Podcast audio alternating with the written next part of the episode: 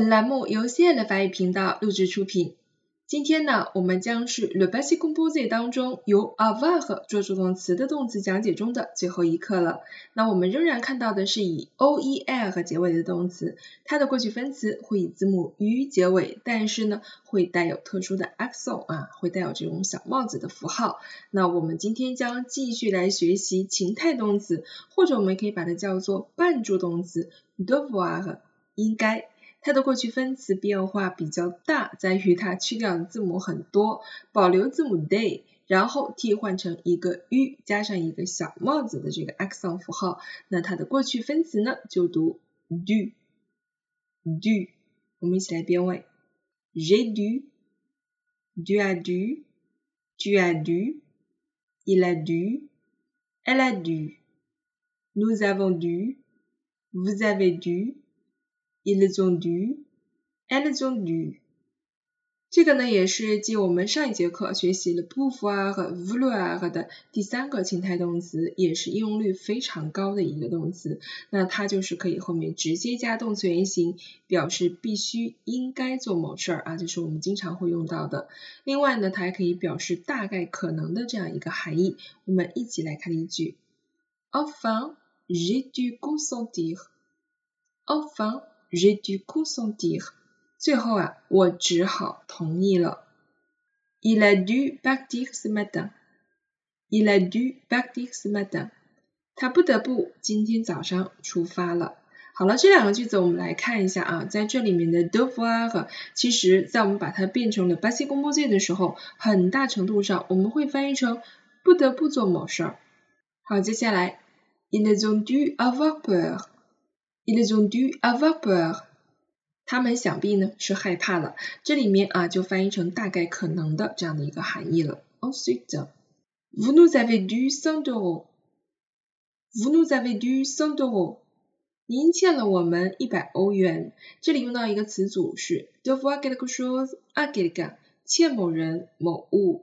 好了，最后一个句子当中呢，我们来看一下哈，这个 do 要不要做一个性数配合的问题。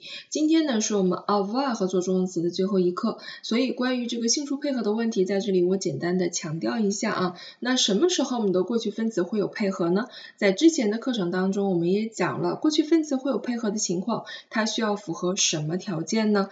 第一，我们首先说的是它由 avoir 做助动词，然后我们说这个分词前面是有直宾代词的，一定是前置到动词前了，不管它以什么样的方式出现，比如说代词的形式啊，先行词的形式啊，或者是在特殊疑问句当中前置了，这些情况我们都需要将过去分词和直宾去做配合。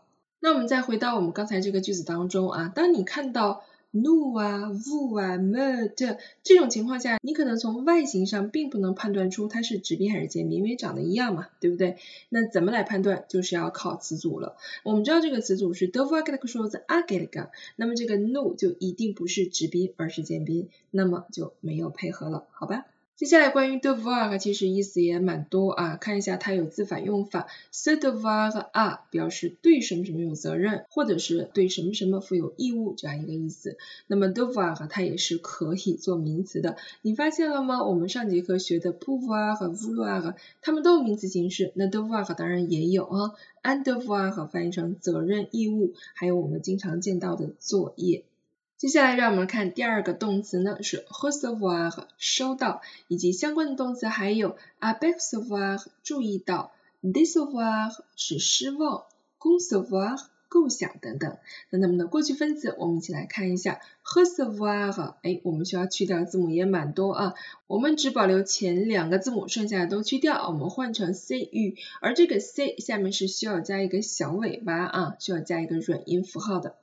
这种细节的变化特别需要大家要注意啊，因为我们经常会丢三落四，把这些小符号就丢掉了。丢掉这个符号不要紧，你的发音也是错误的，对不对？因为有符号和没有符号的发音是完全不同的哈。那它过去分词读什么呢？读 reçu，reçu，并不是所有的啊这个 c 后面加 u 都要把 c 下面加一个软音符号，呃很多情况下也不加，比如说我们之前学过的说服 convaincre。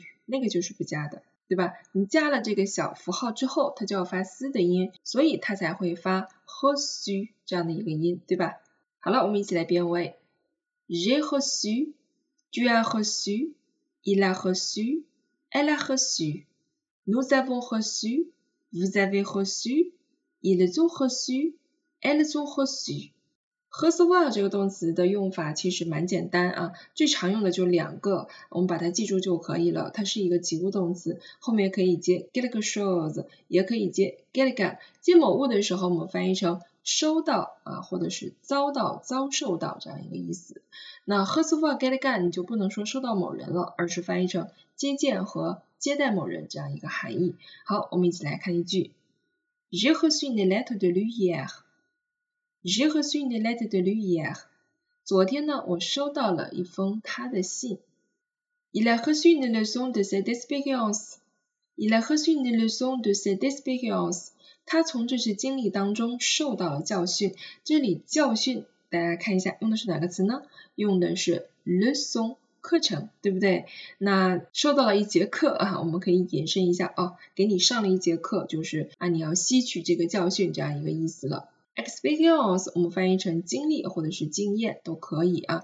de cette expérience de 表示什么什么中，从什么什么当中吸取教训，对吧？Nous l'avons reçu hier soir chez nous.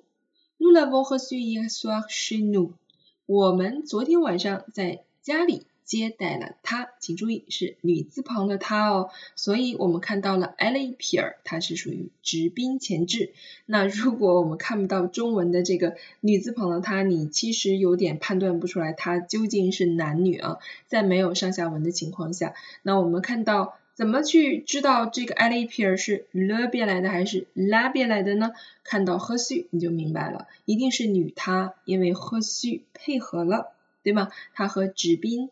配合了，所以我们判断这 a l i p e r 一定是个女她了。这个就是 h e r s o v a g e l g a n 啊，表示接待、接见某人这样一个意思。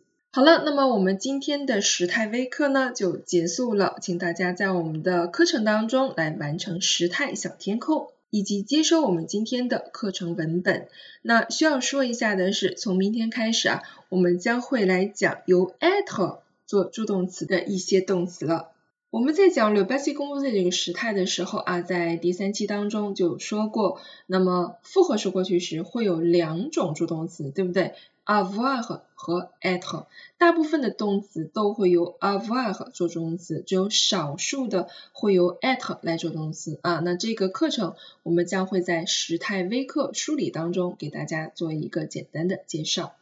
好了，我们今天的课程就到这里了，Merci de votre attention et à demain。